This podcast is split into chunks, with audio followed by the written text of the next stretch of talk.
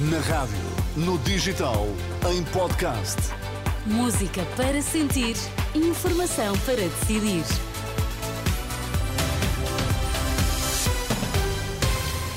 Notícias para ouvir agora na Renascença. Começamos pelos títulos em destaque a esta hora.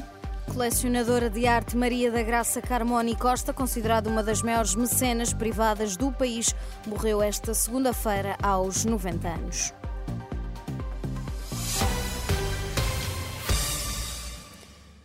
Foi uma das maiores mecenas privadas do país, morreu aos 90 anos a colecionadora de arte Maria da Graça Carmoni Costa, que está na origem da Fundação Carmoni Costa com o marido em 1997. Maria da Graça Carmoni Costa consolidou um percurso de mais de meio século de promoção da arte contemporânea portuguesa. Nesta altura, o Museu de Arte, Arquitetura e Tecnologia, o MAT, tem patente a exposição intitulada Álbum de Família com obras da coleção Fundação Carmoni Costa Costa. É a primeira vez é que é apresentada ao público.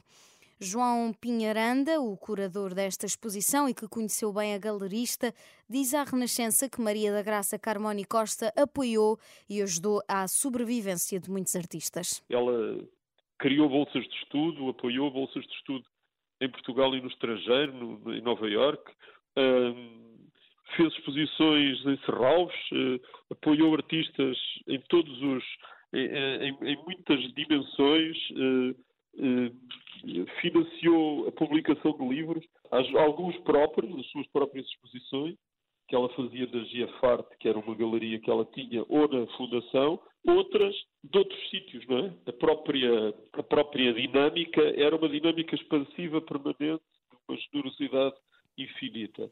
João Pinharanda, ouvido pela jornalista Marisa Gonçalves, o Ministro da Cultura, Pedro Adão e Silva, já veio considerar Maria da Graça Carmoni Costa uma personalidade incomparável da arte no nosso país. De resto, em 2018, o Ministro da Cultura tinha-lhe atribuído a Medalha de Mérito Cultural. Também Marcelo Rebelo de Sousa já reagiu à morte da colecionadora de arte.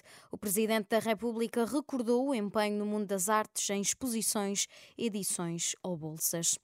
Operação Marquês já há dia e hora para o anúncio da decisão do Tribunal da Relação de Lisboa, em causa o recurso do Ministério Público sobre o debate instrutório do juiz Ivo Rosa, que em 2021 deixou cair a, maior, a maioria dos crimes de que José Sócrates estava acusado, nomeadamente os crimes de corrupção.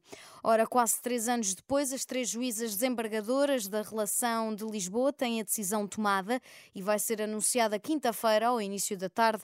É o que avança a agência Lusa, que cita fonte judicial.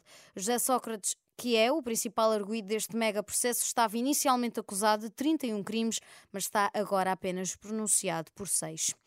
A redação do Dinheiro Vivo, título de Economia do Grupo Global Media, decidiu em plenário a suspensão dos contratos de trabalho devido ao não pagamento pela empresa dos subsídios de Natal e salários de dezembro.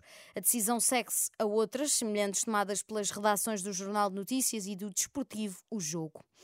O Parlamento turco vota esta terça-feira a adesão da Suécia à NATO, isto segundo avança a imprensa turca, de recordar que a ratificação é aguardada há mais de um ano por parte dos aliados ocidentais de Ankara e a notícia é conhecida no dia em que a NATO arranca com o maior exercício militar desde o fim da Guerra Fria, com cerca de 90 mil militares.